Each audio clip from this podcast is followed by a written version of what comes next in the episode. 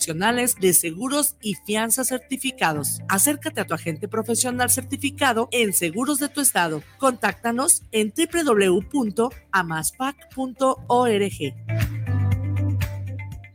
Te invitamos todos los sábados en punto de las 8 de la noche en tu programa Movimiento de Dementes, donde tendremos a grandes invitados donde juntos aprenderemos en la señal de Guanatos FM.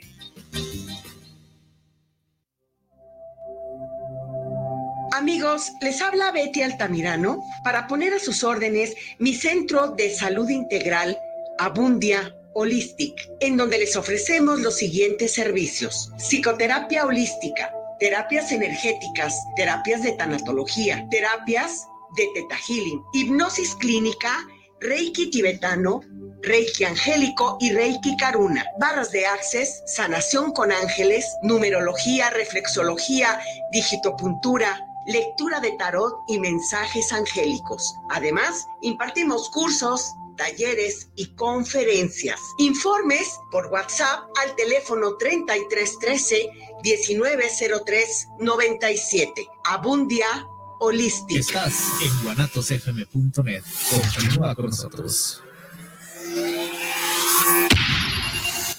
Los comentarios vertidos en este medio de comunicación son de exclusiva responsabilidad de quienes las emiten y no representan necesariamente el pensamiento ni la línea de guanatosfm.net.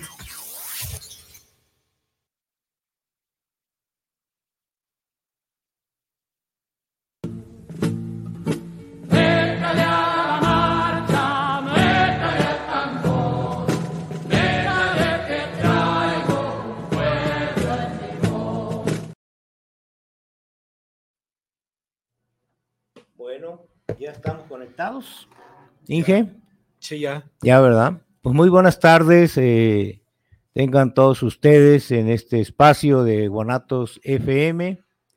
eh, y bueno, retomando el tema de eh, la participación social y política de, los, de las personas mayores. Aquí abajo a mi izquierda, aquí tenemos un caballero, doctor.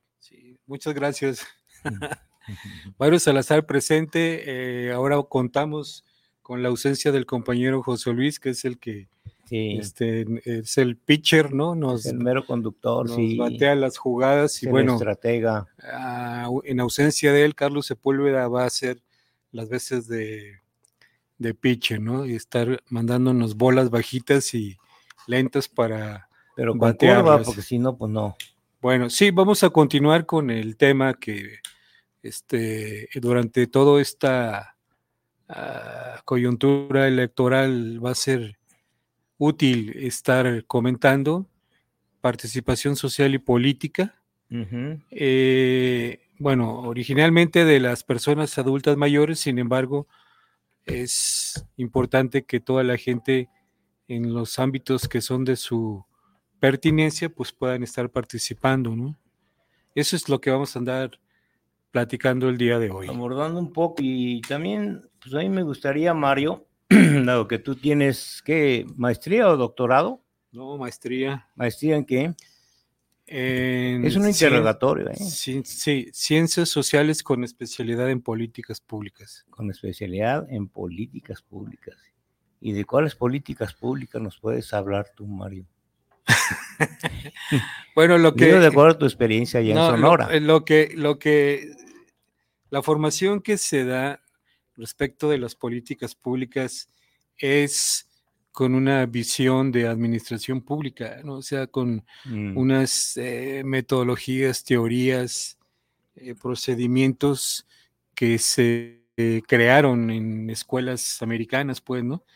Y que difícilmente... ¿Americanas quiere decir de esta- en Estados Unidos? En Estados Unidos, Ah. sí, de Estados Unidos. ¿no? Gringas, yankees. Gringas, gringas, sí, ¿no?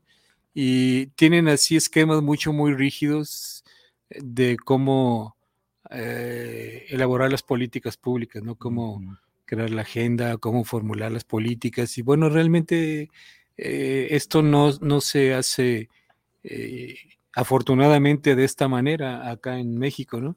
Bueno, eso por un lado, pero la parte mala es que pues también las políticas públicas se hacen con las patas por acá, ¿no? y se hacen en función, ah, hasta ahorita te diste cuenta, ¿eh? se hacen en función de los intereses de los grupos dominantes o de los grupos que, controlan los aparatos del Estado. Pues, ¿no? Un ejemplo de ello es lo que este, está ocurriendo con el tema de los adultos mayores y esta iniciativa de ley de la cual hemos comentado, que unas diputadas de Movimiento Ciudadano elaboraron una iniciativa de ley de los derechos de las personas adultas mayores que más bien iba en contra de los derechos, ¿no? nada más. Y es precisamente es el cómo se formulan las políticas públicas, pero una, ah, un tema importante mencionar es que eh, la sociedad civil es quien posiciona las políticas públicas. La demanda, la movilización, la organización de la sociedad civil es lo que va perfilando el que se vayan generando las políticas públicas, pues, ¿no?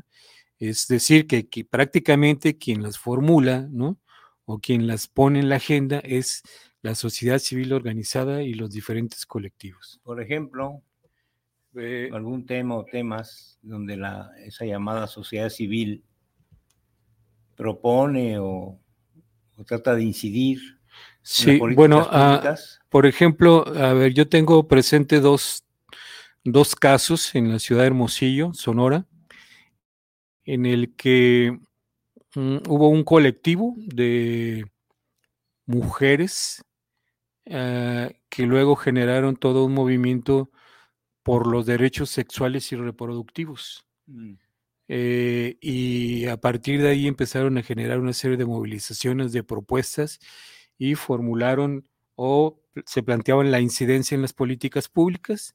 Finalmente logran que se incorporen sus demandas en la constitución del Estado de Sonora y crean un programa eh, de salud en, este, en el sistema de salud de Sonora que si mal no recuerdo se llamó Bienvenida a los nuevos sonorenses, algo así, ¿no?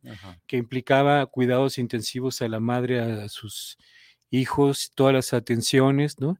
Junto con eh, aspectos de eh, libertad, a de, ah, bueno, más que libertad, eh, el que no se reprimiera a todos estos colectivos de, que luchaban por la cuestión de, los derechos sexuales, ¿no? En, este caso, de, de, este sector lésbico, gay y todo esto, ¿no? Entonces... También aparecían las trans y los trans, ¿verdad? En aquel tiempo no había tantas denominaciones, ¿no? Más bien era era como de tres, ¿no? Lésbico, gay y algunas otras cosas. Ahorita ya se ha este, ampliado mucho este espectro, ¿no? Pero ese es un ejemplo. También eh, otro fue que eh, ahí cerca de la ciudad de Hermosillo había un confinamiento de desechos de residuos mm. industriales tóxicos, ¿no? Pero pues la ciudad no sabía lo que tenía, estaba a menos de seis kilómetros del centro de, de Hermosillo y empezó a crear muchos problemas de salud, muchos casos de cáncer. Entonces la movilización de la sociedad civil ¿no? logra que se cierre este confinamiento y también este, se establecen medidas para que esto no vuelva a ocurrir.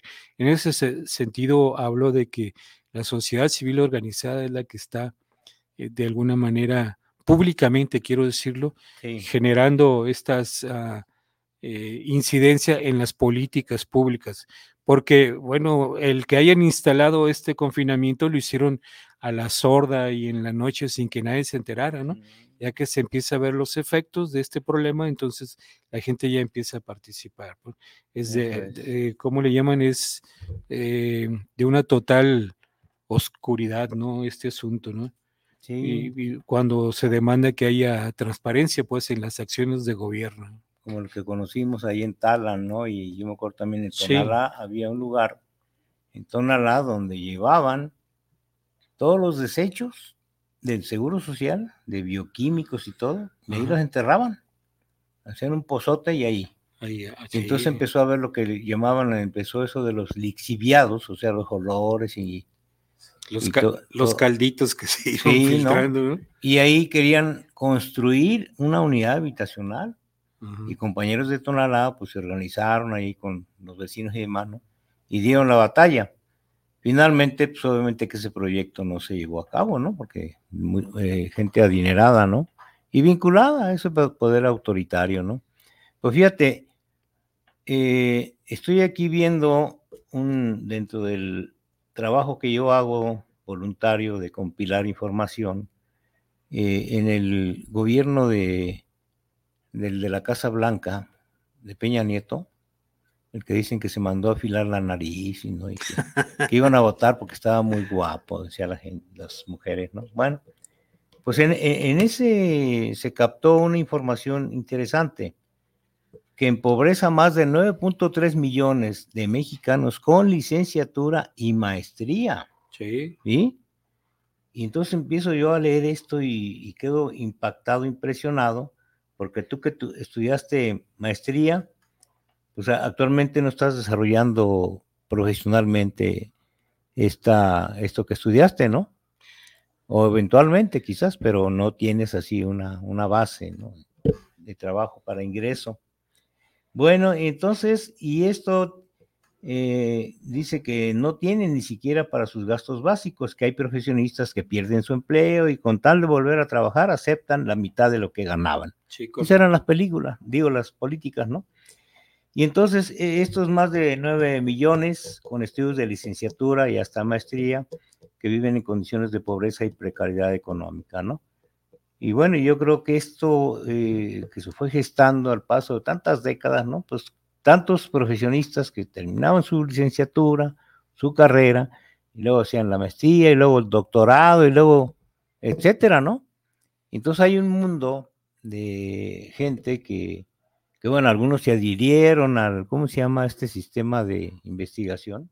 El Sistema Nacional de Investigadores. Sistema Nacional de Investigadores, ¿no?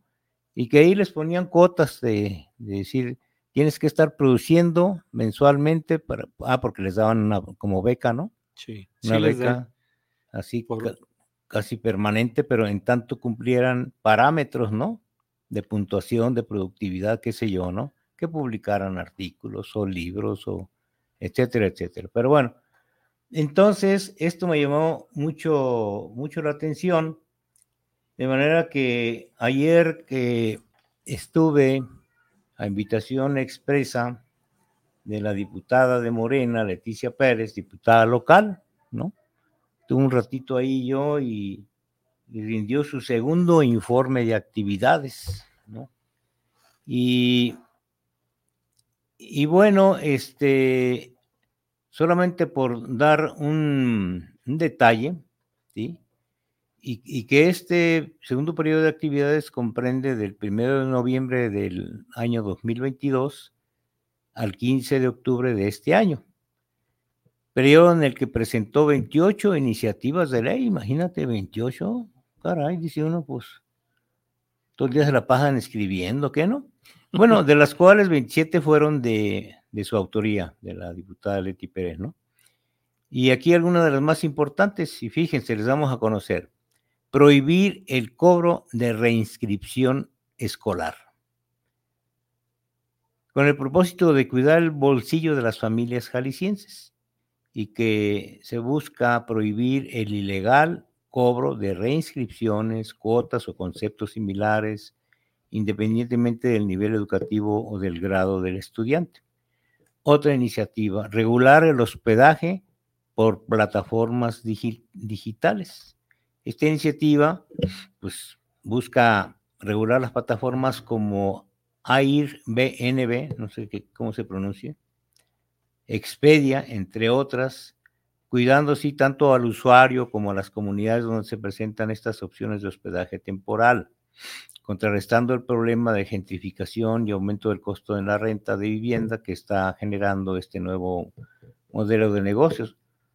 Otra, también Ah, bueno, en este periodo también presentó 86 acuerdos legislativos exhortando a distintas autoridades de carácter estatal o municipal atendiendo diversas problemáticas sociales como atención integral a mujeres violentadas, módulos médicos itinerantes, eh, sin verificación a personas con vulnerabilidad. Y bueno, este fue muy sucinto, sucinto, empezó muy tarde, media hora más tarde, yo me tenía que retirar porque tenía otra entrevista a las seis de la tarde en, en, por internet, un programa de, dos horas. Y luego también otra, eh, bueno, impulsó un foro que se denominó Conectando Mujeres en Transformación, otro con el tema prevención, atención y erradicación de la violencia en contra de las mujeres.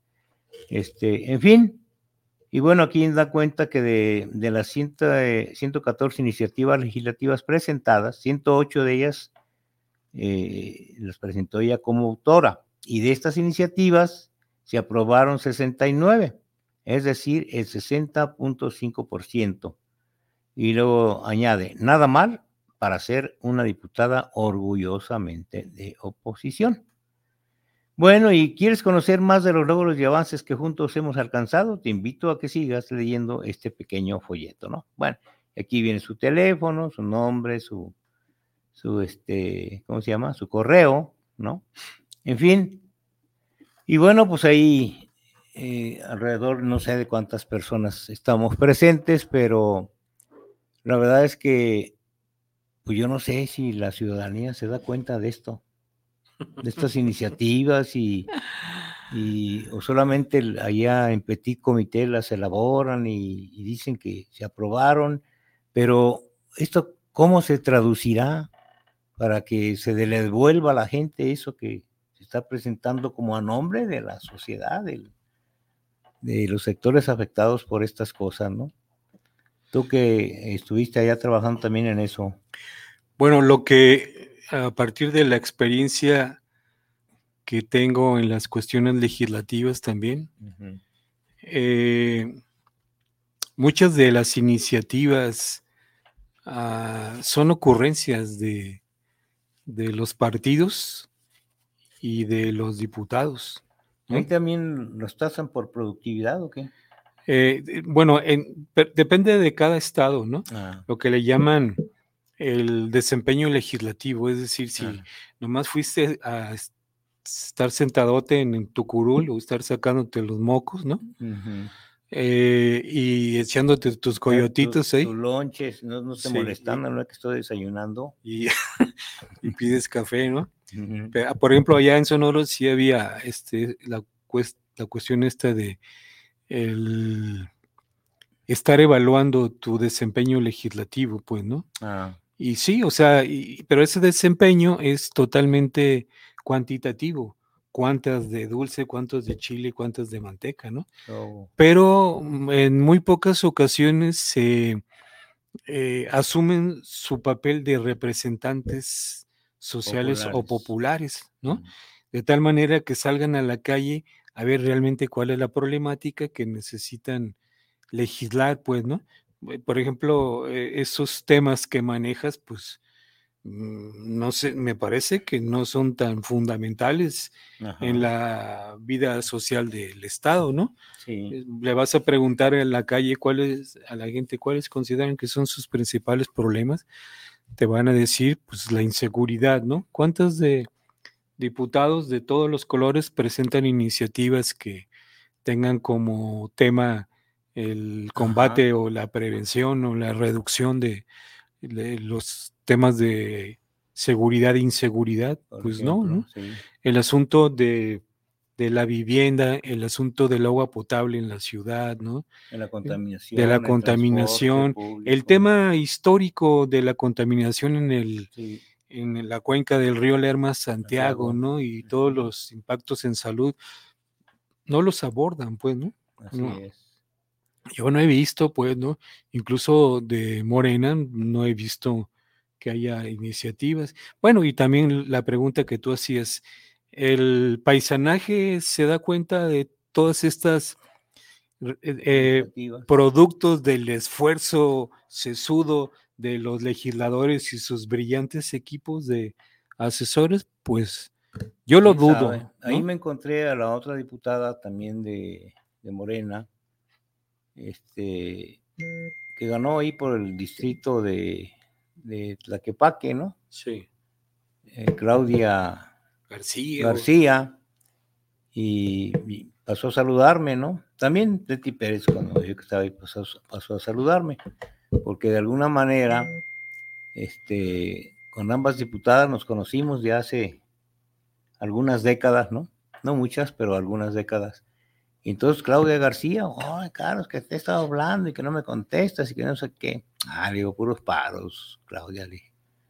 Este, y dije, pero bueno, ¿qué? No, dice, pues háblame y claro, hay que, hay que, hay que platicar. Digo, tenemos nuestro proyecto de, de, para el sector de, las personas mayores, adultas mayores, y pues queremos que dártelo a conocer y a ver qué podemos hacer, porque pues tú ya nomás te queda, te queda un año, cuando mucho, este, en la legislatura, y pues si te nos vas, a lo mejor qué tal estás aspirando a otro cargo mayor, ¿verdad? Ah, sí, sí. Federal o no sé qué, ¿no? Pues, Pero bueno. Seguro, ¿no? O, o repetir ahí, pues. Sí, y entonces, y como cada eh, diputado o diputada tienen su, su equipo de trabajo, ¿no? Sus asesores, ¿no?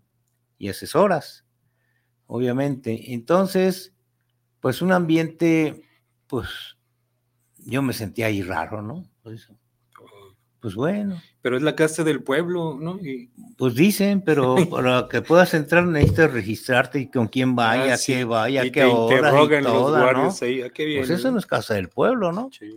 Yo recuerdo que en tiempos inmemorables allá, pues, cuando gobernaba este Nezahualcóyotl, ¿no? El poeta y todos estos grandes, ¿no? De, de nuestros pueblos allá originarios.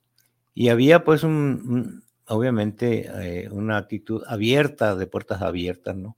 Entonces, pocos son los ayuntamientos o, en el caso de las legislaturas donde realmente sea reconocida como la casa del pueblo. Tú vas aquí al Ayuntamiento de Guadalajara, en Pascual, a ver si no tienes cita y si no nada, primero checan y todo, que sí te conocen y que no sé qué. Y bueno, pues entonces, ¿de qué se trata? ¿A qué se teme? ¿Qué se le teme? ¿No? En fin. Y, y bueno, son detalles aparentemente muy simples o muy concretos, pero eso no es eh, tener una representación con el pueblo, para el pueblo, ¿no? Y, y que tengan las puertas abiertas, ¿no? Pues deberían de salirse de allá del, del escritorio, ¿verdad? Y ahí recibir a la gente acá abajo, ¿no? Fíjate Poner que- pues, escritorios abiertos públicos en las plazas, tantas que hay ahí alrededor, pues que no pueden poner un toldo y órale, ¿no? Pues un es- diálogo público, son- abierto. eh, gran parte de los legisladores, cuando entran por primera vez, dicen que van a crear un Congreso de puertas abiertas. ¿no? Pues sí, están abiertas las puertas, pero ahí hay un montón de filtros, pues, ¿no? Para poder llegar con fulano de tal, tienes Claro. que pasar por muchos filtros. Pero bueno, qué bueno que mencionas esto de, de, de todas estas limitaciones, porque hay que recordar palabras del compañero recién fallecido, este, Enrique Dussel, Mm, que en unas conferencias manejaba que eh, los gobiernos ah, gobiernan con el modelo de Max Weber, Weberiano, ajá. en el que dice es yo gobierno dominando, ¿no? Mm, O sea, para gobernarte te domino y tú debes de obedecer. Ese es el esquema en el que se manejan, incluso en las, en las carreras de administración pública es lo que les enseñan. Exacto. eh, Max Weber, ¿no? Y él plantea modelos diferentes, ¿no? Mm, Él dice, recogiendo la, la tradición tojolobal de los grupos originarios de Chiapas, Chiapas. eh, no me estoy refiriendo a el tema reciente de los zapatistas, sino milenario, ancestralmente, milenario, ¿no? sí, Sí, sí, sí. en el que dicen que vamos eh, em, eh, caminar preguntando, ¿no? Eso. O sea, es, esa es una de las primeras enseñanzas. Vamos, eh, en el caminar vamos preguntando hacia dónde queremos ir, o hacia dónde debemos ir, ¿no? Ajá. y vamos a mandar obedeciendo. ¿no? Eso sería, digamos, un principio en el que todos los representantes o que se dicen representantes populares, no, no le hace que sean estos este, legisladores de pilón, ¿no? Los plurinominales, ¿no? Exacto. Que cumplan con este papel como representantes, porque algunos dicen, no, pues es que yo no soy representante popular, ah, yo soy del partido. Pues es lo mismo, pues, ¿no? Es claro. en, en última instancia es lo mismo. Entonces, hace falta mucho trabajo para que entiendan esto, pues, ¿no? Sí. Este, y bueno, eh, los resultados de, de las decisiones de este partido que ponen a una conocida priista a la cabeza del proceso de cambio en el Estado, dices, no, que, qué bárbaro, pues, ¿no? O sea, decimos, no, no, no, no. Es diputada por el Partido Verde, que cambió, o sea, eh, brincan. Los chapulines, las chapulinas andan brincando y nada más está pensando en qué otro cargo voy a continuar, ¿no? Y esto ocurre precisamente por la debilidad organizativa, reflexiva y de movilización de la sociedad civil, ¿no? Así es. Porque si la sociedad civil estuviera al alba, ¿no? Estuviera atenta, ¿no? A que no le jueguen el dedo en la boca como tantas veces ha ocurrido, no permitiría que ocurrieran este tipo de cosas, pues, ¿no? Sí. Por ejemplo, mira, por ejemplo, yo estaba, una reflexión a partir de ayer muy sencilla, pues, ¿no? Se sigue imponiendo, bueno, nosotros reflexionamos precisamente el día de ayer que eh, este, el partido tiene tres dimensiones, ¿no? Cuando nace, a ver, yo quiero decir que no, yo no soy del partido, sin embargo, yo sí asumo la responsabilidad de participar en la transformación social, como lo hemos hecho toda la vida, pues, ¿no? Bueno, entonces eh, el partido es un instrumento, nada más que depende en qué manos esté para tener buenos o malos resultados, pues, ¿no? Entonces, este partido tiene tres dimensiones. La más importante, la más grande es la que le dio origen, que es el movimiento. Es una pirámide y esa es la base, ¿no? A partir de la vocación de poder, ¿no? Se crea el aparato o la estructura político-electoral que se llama el partido, el Morena, ¿no? Partido político. El partido político. Gran parte de los dirigentes de este movimiento se incorporan al partido por las razones que tú quieras. Luego, después, el partido es el instrumento para tener acceso al poder y se logra el poder. Entonces, se forma una cúpula muy pequeña. Bueno, ese tipo de poder. Sí, sí. Este, una cúpula muy pequeña que difícilmente vuelve sus ojos hacia atrás, hacia abajo, de, a su origen. Pero en el discurso El- dicen que, que, que consultan al pueblo, ¿no? Que el Pero- pueblo es quien los eligió, etcétera, etcétera. Bueno, entonces de- en, en la terna de mujeres que había, ¿no? que estaban eh, Cecilia Márquez, estaba esta Claudia Delgadillo, ¿no? de un negro historial priista, ¿no? Exacto. y este, una maestra de nombre Clara Cárdenas, que ella acompaña todo el proceso de creación, de formación de, de la cuarta transformación. Sí. Ella viene precisamente de las bases de este movimiento que la dio origen. Entonces, simplemente concluyendo, nunca le iban a permitir llegar a alguien del movimiento, claro. sino sigue siendo quien manda la clase política, ¿no? Y ahí lo es. tenemos, ¿no? Entonces, sí. es muy cuestionable esto y a ver si empieza a haber este, alguna movilización en ese sentido, pues, ¿no? Sí, yo estaba escuchando anoche, ya eran la una o dos de la mañana, ¿no? Entonces en, en radio, radio, ¿cómo le llaman? Este, eh, el Heraldo Radio, ¿no? Ah, Esperando, ¿no? Que poco a poco fueron este, dando a conocer estado por estado de las nueve entidades, ¿no? En donde se iba a definir y, y las empresas encuestadoras, ¿no? Escuchar esa retaíla de los conceptos y el valor que le dan a cada concepto, ¿no? Que si es conocido, que si ha recorrido el Estado, que si tal, tal, tal, sí. y le dan una X cantidad 3.2, 3.5, etcétera, etcétera, nivel de conocimiento, sé qué opina de, del partido político, ¿no? Eh, y del, del actual presidente, ¿no? Que sigue teniendo algo, altos bonos, en fin, pero una serie de cosas que dices, bueno, ¿y para qué tanto? ¿No? ¿Para qué tanto acudir a encuestas de empresas calificadoras, ¿no? Que sepa Dios quién las conoce, más que los que están más metidos en eso. Pero bueno, el hecho es que tan cansado el rollo de escuchar, ¿no? A cada uno, las dos eh, encuestadoras Espejo y la de Morena, ¿no? Y se iban de uno por uno, de estado por estado, y en donde participaban tres o más hombres y tres o más mujeres, ¿no? Sí. Y quien tuviera las mayores puntuaciones, entonces ya daban una calificación general, ¿no? Etcétera, etcétera. Total que son mecanismos, pues nada, nada abiertos, nada transparentes, nada democráticos, cuando tan sencillo, ¿verdad? Te paras en, la, en una plaza pública a ver usted qué, qué le parecen, estos son los o las precandidatas o precandidatos. ¿Usted qué opina? ¿Lo conoce? Así concreto, sencillo, nosotros hemos hecho varias consultas, nos tocó hacer la consulta para este, determinar, por un lado, el nivel de opinión cuando el gobierno de, de este... Andrés Manuel? No, de Ernesto Cedillo. Ah, ok, antes, sí, sí. Y luego participamos en la consulta zapatista.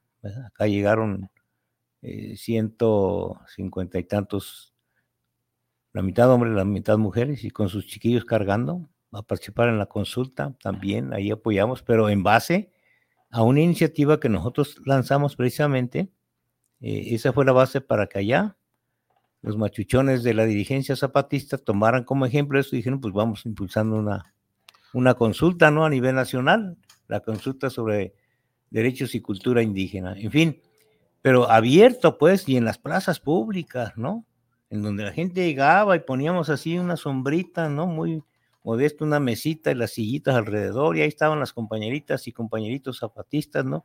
Observando ahí todo el movimiento, llegaba la gente que con simpatía los veía ahí, de tan lejos venir de la selva por allá hasta acá, a Guadalajara y a todas las partes del país. Bueno, esas consultas cuando eh, en las legislaturas, para hacer una, una reforma, por ejemplo, recuerdo muy bien al sistema de salud y seguridad social, porque hay comisiones, ¿no? De trabajo, la Comisión de, Salud y Seguridad Social de la Cámara de Diputados Federal, ¿no?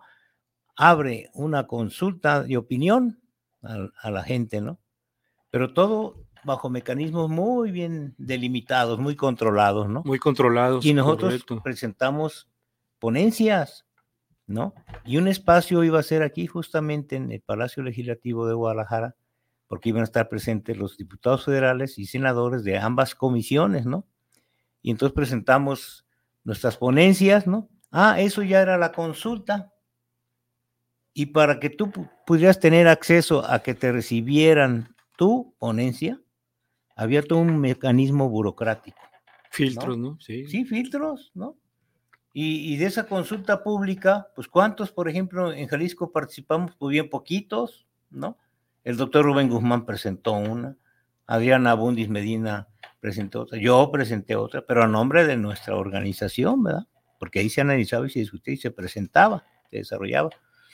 ¿Y qué supimos de esas consultas públicas? Pues nada. Simplemente, pues eran mayoría, mayoritearon y, y este, eh, reformaron, ¿no? Las leyes, ¿no? A modo, a su antojo, en fin. Pero son experiencias. Hoy se abre esta, esta coyuntura en donde los nueve estados y, además con esa connotación de que si toca mujer o toca hombre, ser los candidatos o candidatas o, denominadas coordinadoras de la cuarta transformación, ¿no? Entonces son cosas que a lo mejor empiezan y todo esto, pero también ya, ya en las cúpulas es donde se llevan a cabo los acuerdos y los criterios y quién. Eh, eh, aquí tocó que mujer, ¿no? Entonces, la compañera contradictoria, la compañera Clara Cárdenas, este, pues una gente que proviene justamente de todo ese gran movimiento que se gestó desde el 2004 con el desafuero y ahí anduvimos, ¿no? Yendo y viniendo y andando y difundiendo, etcétera, etcétera. Bueno, y luego, en el caso de quien no quedó de hombres como al frente, ¿no?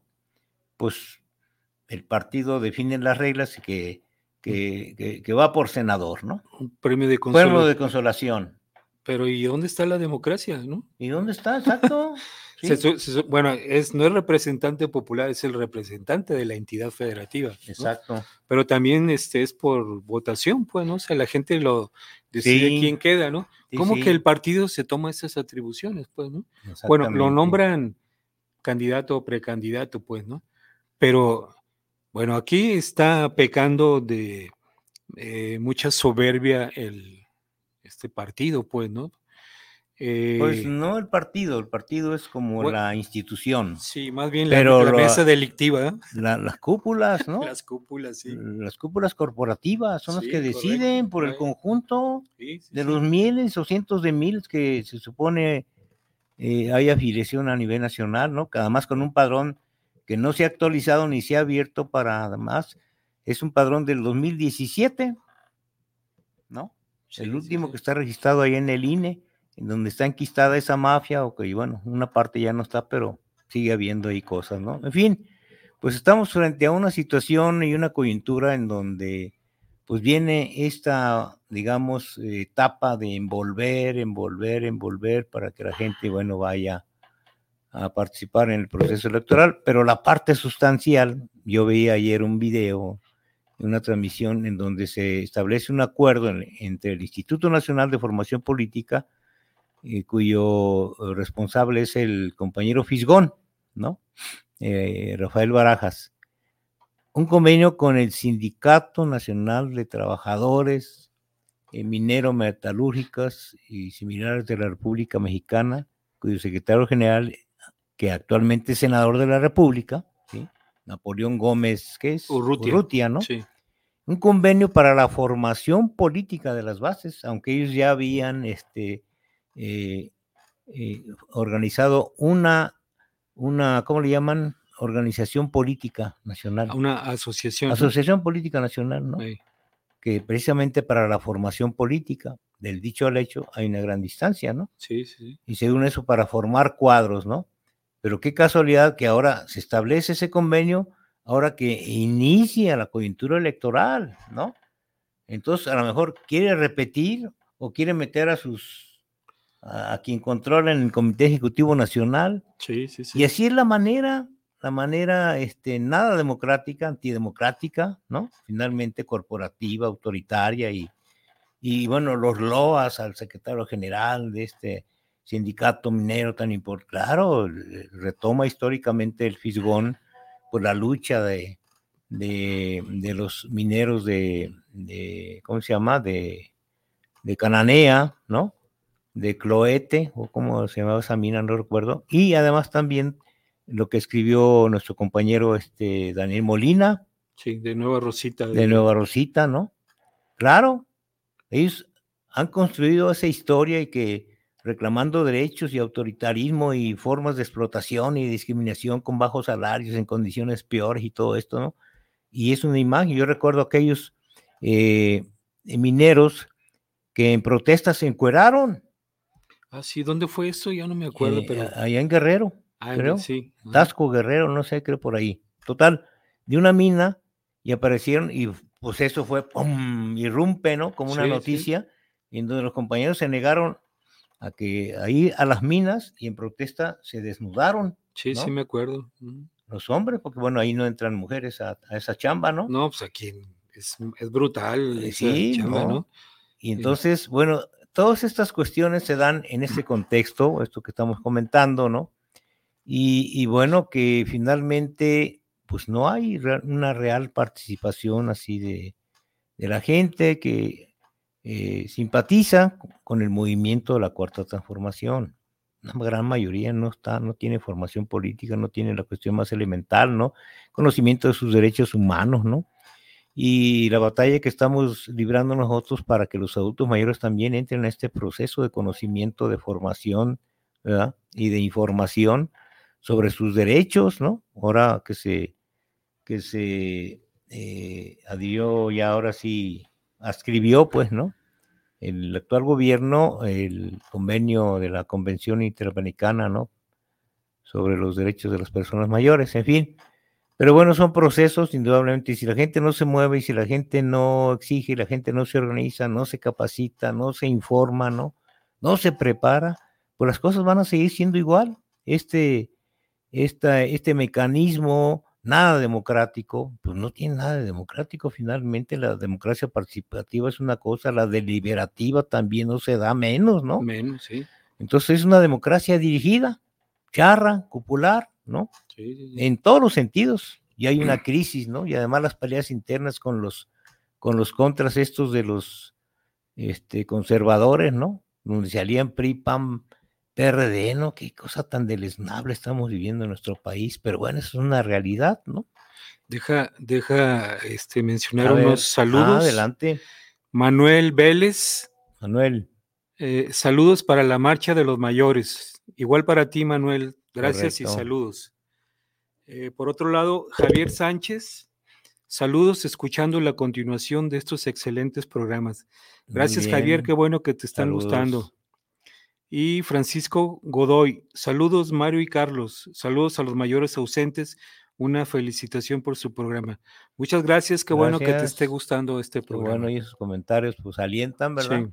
Porque lo dicen, no, pues ni, ni nos fuman, ni nos... Pero como todo proceso, ¿verdad?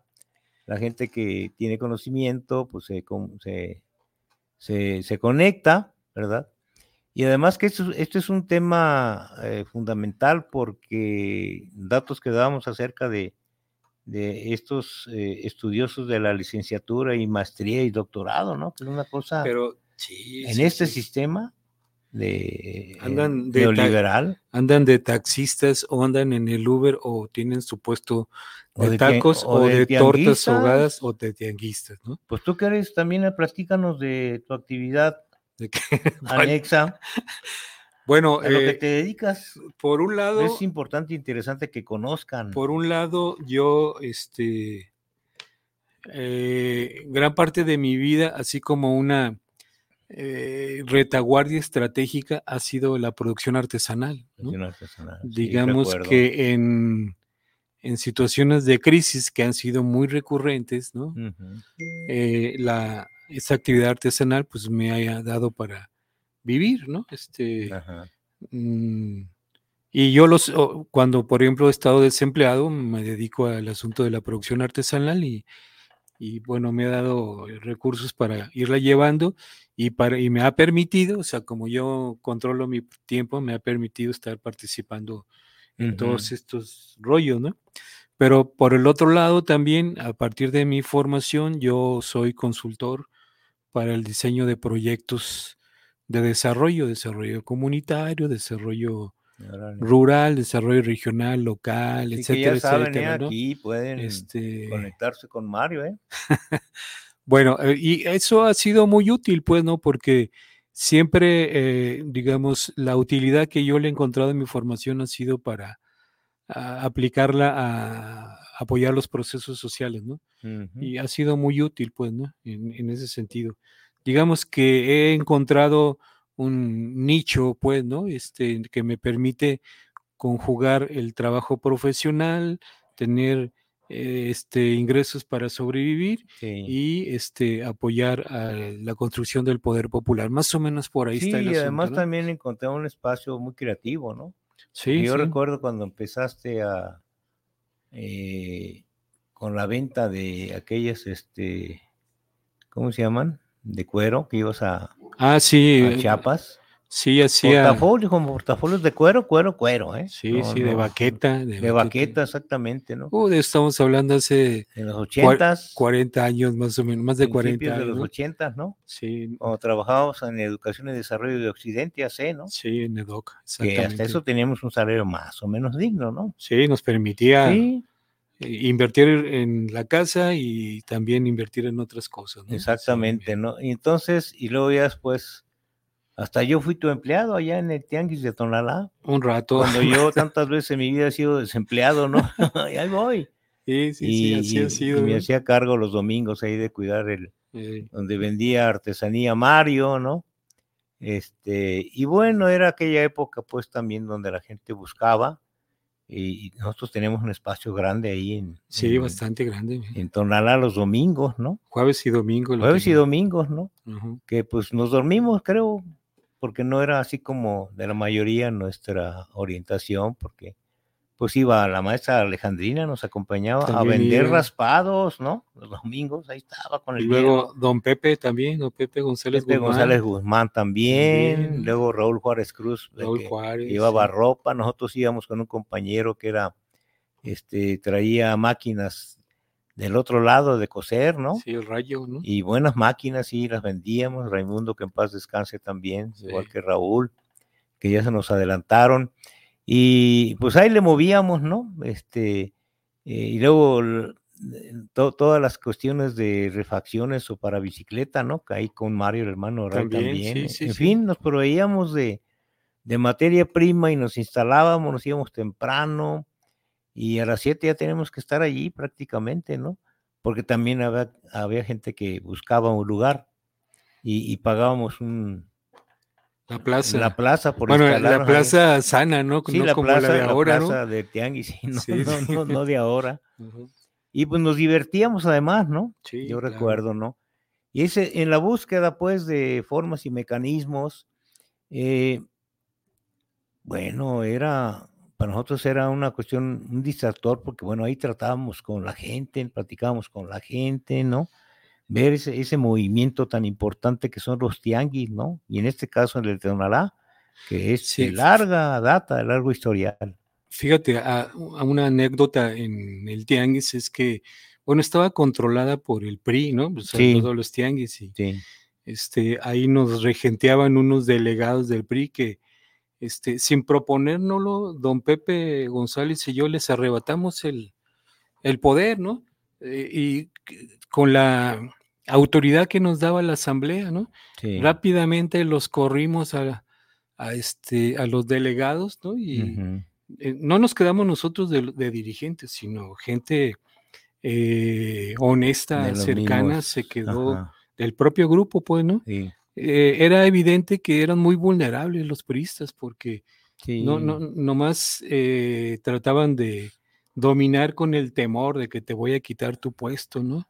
Exacto. Y ya hubo la oportunidad y los corrimos a los delegados y se quedó este un, un grupito que lo tiene hasta ahorita y que han estado trabajando derechitos, derechitos, pues, ¿no? Sí, además Pero- también recuerdo que tenían ahí sus espacios algunos panistas, ¿no? Sí, también. que también una- tenían su, su organismo, ¿no? Sí, De claro. tianguistas.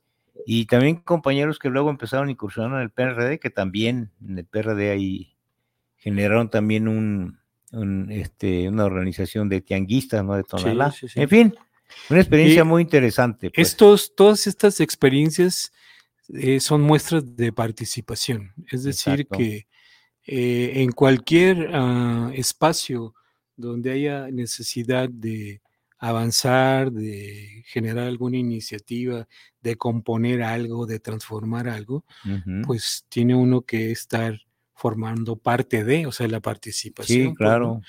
Eh, eh, ahí en Tonalá, pues la mayoría de la gente también estaba temerosa, pues, no, que si hablo me van a, me van me a quitar mi lugar. y- entonces los y- empezamos a, a, este, a convencer, ¿no? A fortalecer, y a que se manifestaran y boom, rápidamente, ¿no? A- incluso a los que estaban del lado de los delegados del PRI, logramos convencerlos y nos los jalamos para acá, ¿no? Órale. Aquí nadie les va a quitar nada, les Sí. pertenece por derecho, ¿no? De esta manera los convencimos, ¿no? Los Sí. fortalecimos, los empoderamos y hasta la fecha están, no los mueven, ¿no? En varias ocasiones han pretendido moverlos y no, rápidamente aprendieron que el poder lo tienen ellos, pues, ¿no? Ahí Sí. ¿no? Sí, Así y era, era un día que le comenté yo a compañero Pepe González, ¿no? Oye, pues aquí es otro mundo. Dice, pues, ¿qué? ¿Qué somos marcianos o qué? sí, sí, No, le digo, es que es otro ambiente cultural y de Ah. convivencia y de sí, relaciones sociales y humanas, ¿no? Dice, pues, ni que fuéramos marcianos, ¿no? en fin. Pero bueno, experiencias muy interesantes. Ahora, pues, la mayoría ya somos adultos mayores, ¿no? De eh, ese, ese paso que, fue muy interesante y que bueno, pues finalmente, pues como no, era- para nosotros era así como un distractor muy interesante. No era eh, el que quisiéramos hacer negocio por el negocio, ¿no? Además válido, pues, ¿no? Pero si nuestras utilidades saben en qué se iban, eh, nos comprábamos un, un canastito de chelas, ¿no? Pues sí, el, domingo, ¿no? Pues sí, y papitas y la botanita, ¿no? Y el ceviche que pasaba por ahí. El ceviche y luego el calorcito y todo eso, ¿no? Porque estamos a la intemperie, ¿no? Sí, Nos pegaban los rayos así de sol. Y teníamos un lugar muy amplio, no sé cuántos metros. En fin, pero son experiencias muy interesantes porque se va uno conectando con la gente, va uno conociendo a las personas, a las compañeras, ¿no? Madres de familia, con sus hijos ahí también, ¿no? En fin, eh, yo tengo mucho que no voy a aportar Pero bueno, estas, estas de las llamadas eh, de la economía informal, que mucho insistieron los prillistas y los panistas, ¿no? En que deberían de pagar impuestos y que no.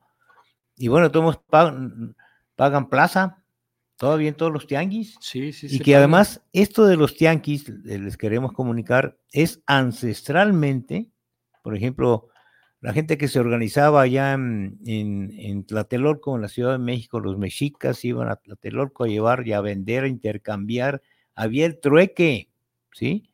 Vendían que vendían verduras, vendían vestidos, ¿no? Ropa, vendían guaraches, bueno, hasta los perros iscuintles los vendían ahí también. y era un intercambio, ¿no? sí. Y el origen de la palabra tianguis es tianquisco mito, mitotianilistri. Es decir, el lugar en donde, en donde se, se, combina los comentarios con el chisme. Ahora no me lo sabía. Tianquisco mitotianilistri era de mitote. Ah, y había un para, para dar apertura a que ya están instalados y que empiecen a operar el tianguis, había uno que era como el vocero, ¿verdad? Y con, con, tambor, ¿no? Y así con un ritmo musical anunciaba el inicio del tianguis en Tlatelolco, y donde iban miles y miles a vender sus productos, ¿no? productos. Lo que podían intercambiar, lo que cazaban. Estamos hablando de, antes de que llegaran estos invasores españoles, ¿no? Sí, sí. A jodernos, ¿no? Pero muy interesante, yo me tuve que meter a esto porque justamente mandamos a hacer una mantaulada que hacía eh, el, el tianquisco mitotianilistli, y la gente se paraba y decía, ¿y esto qué? Bueno, le teníamos que traducir, ¿no? ¿Cuál era el significado? En fin, pero igual ahora pues saludamos a todos los que van a los tianguis porque es un esfuerzo muy importante, ¿no? Y ahí vemos familias completas, ¿no? Sí. Porque también hay ese, esa herencia, ¿no? De los, de los jefes de familia a los hijos y a las hijas, ¿no? Sobre todo en Tonalá, ¿no? Que son familias las que producen, ¿no? Y van enseñando a las nuevas generaciones, ¿no? Sí. Y es como que si fuera una cooperativa familiar. Sí, sí, sí. De donde venden el producto, que lo compran ya a precio alzado, ¿no? En el mercado de abastos, quién sabe dónde, ¿no? Pero de todas maneras, hay por ejemplo, el tianguis que está ahí cerca de la casa, en el barrio de Mezquitán, ahí a un costado del templo de San Bernardo, todos los jueves, ¿no? Y tú ves, claro, es una competencia, pues, ¿no? Pues es libre mercado, hay productos que no, los eh, adquieres más, un poquito más baratos, 5 hasta 8, hasta 10 pesos, ¿eh? Bolsita de 10 pesos de jitomate, de calabacita, que yo generalmente compro, ¿no?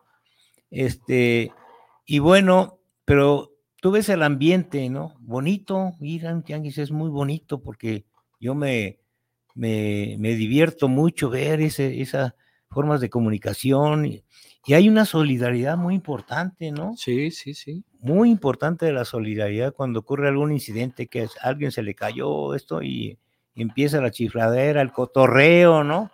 Pero sanamente, pues, ¿no? No, pues sí, claro. o sea, hay una hermandad, me refiero, ¿no? Eso es importante. Entonces, bueno, y recordando que, ¿cuánto nos falta? ¿Dos minutos? No, diez minutos. Ah, que, que hoy que están reunidos en la casa, eh, nosotros impulsamos una cooperativa de ahorro y préstamo familiar, autónoma totalmente, ¿no? Están reunidos ahí, eh, ahí en la casa eh, familiar y este, ya tenemos casi ocho años ya prácticamente, ¿no? Desde que acordamos, ¿no? Lo, con las hermanas, los hermanos, los cuñados, las cuñadas, las sobrinas, los sobrinos, ¿no? Y dos amigas que son de largo, tú conoces a una, Mayoranda Osuna, ¿no? Sí, claro compañeros de, de Linea. Entonces ahí está, para un beneficio común, ¿no? y además con toda la transparencia vida y por haber, por la confianza, pues, porque las cooperativas han, sido cotos de poder, ¿no?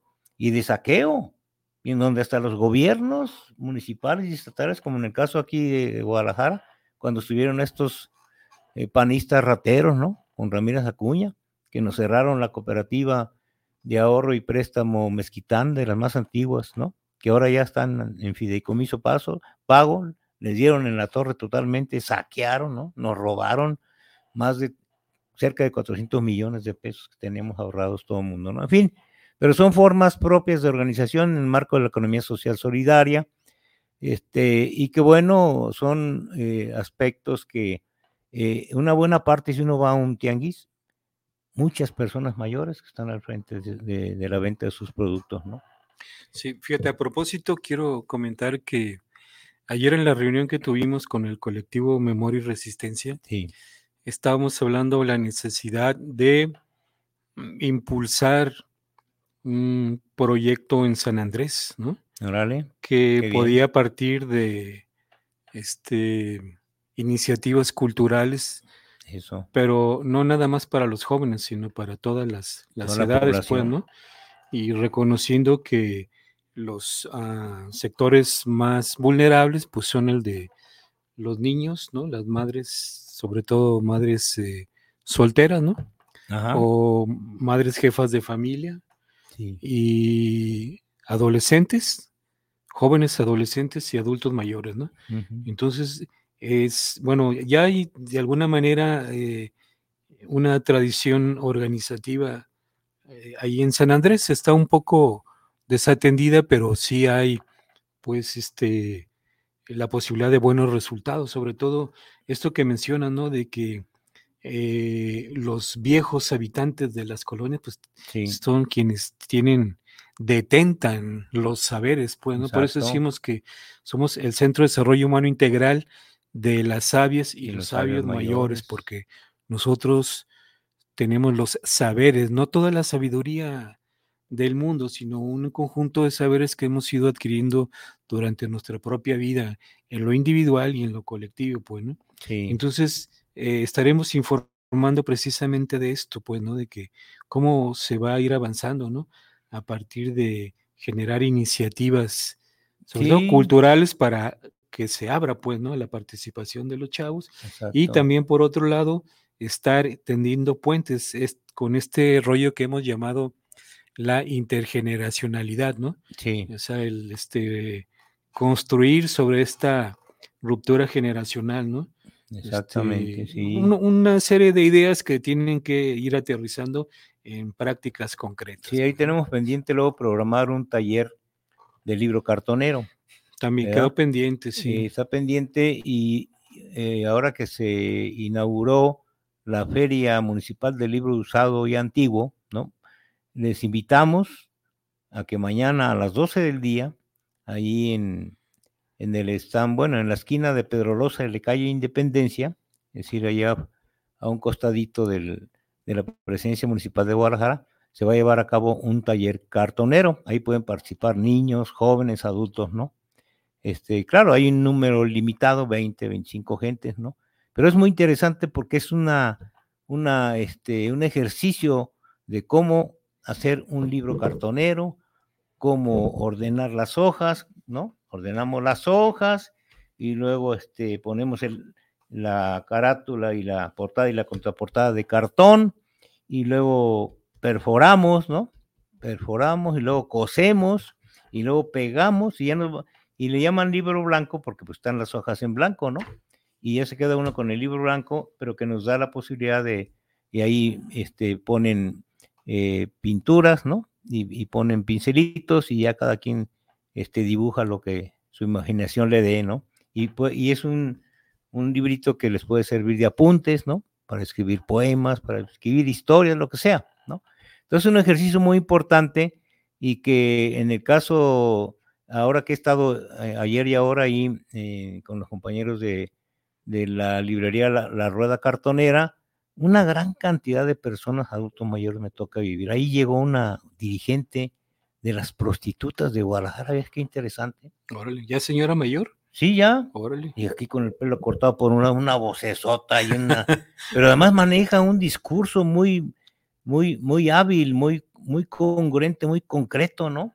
Y ahí llegó a saludar al compañero Sergio Fong. Bueno, para quienes vayan mañana, que nos escuchan, que les interese, ahí pregunten por el compañero Sergio Fong, que es el que coordina estos talleres de cartoneros, ¿no?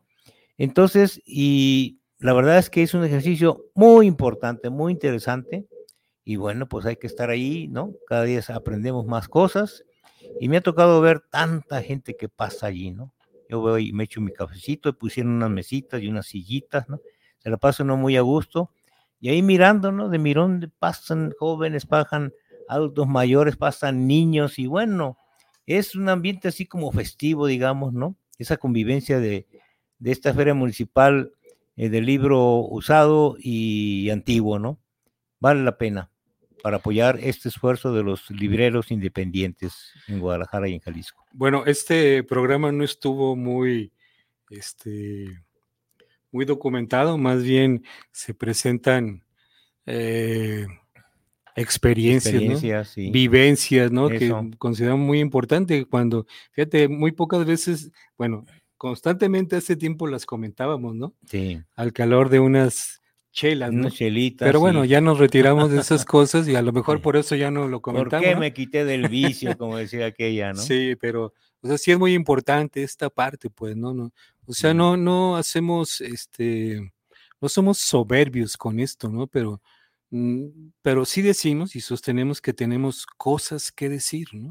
Sí. Que este, como Carlos, pues pagamos porque nos alquilen, pues, para, nos alquilen. para este, estar este, y seguir participando, pues, ¿no? En, esto, porque, bueno, este, como dicen, un compañero decía en la Ciudad de México, pues es que ya no tenemos todas las canicas de aquí, ya nos quedan muy poquitas, entonces hacemos tiros de precisión. Sí, pues, y también informarles a quienes nos ven y nos escuchas aquí, aquí en esta plataforma de Bonatos FM, y, le comunicamos al ingeniero Israel. Israel, ¿no? Que hay una invitación a una feria de libro ya para para Culiacán y para Mochis del 3 al 10 de diciembre. Vamos a ver si hacemos el esfuerzo y vamos por allá. Ya un compañero se comunicó con nosotros que vive en Mochis, ¿no? Sí. Vénganse acá, miren, aquí tengo yo un departamento solo y ahí ponemos unas, ahí duermen para que no paguen, ¿no? Y la cuestión de la, de la alimentación o los alimentos, aquí conseguimos, hay muchos compañeros, ¿no? Porque algunos participaron con nosotros en una organización política de hace que se fundó el 14 de enero del, del 74, ¿no? Que el próximo año vamos, serían 50, 50 años, medio siglo, ¿no? Pero entonces hay un ambiente muy interesante, ¿no? Solidario, amigable, ¿no? Este, de relaciones muy fraternas. Y, le están llamando aquí al compañero, falta un minuto ya para que... que... pase a pagar. Bueno, agradecemos eh, que nos hayan visto. Agradecemos también la asistencia técnica del ingeniero. Siempre se nos olvida, disculpe, ingeniero, ingeniero, Israel, ¿no? Que siempre atento a este programa. Y esperamos vernos la próxima semana ya con la presencia del nuestro conductor estrella. José Luis. Ah, y un saludo a la compañera Alejandrina Suárez Lara. Ah, que sí, que, ha estado un poquito enferma. Y, nosotros, ¿no? Bueno, muchas gracias por habernos escuchado. buenas tardes. Hasta luego. Dios.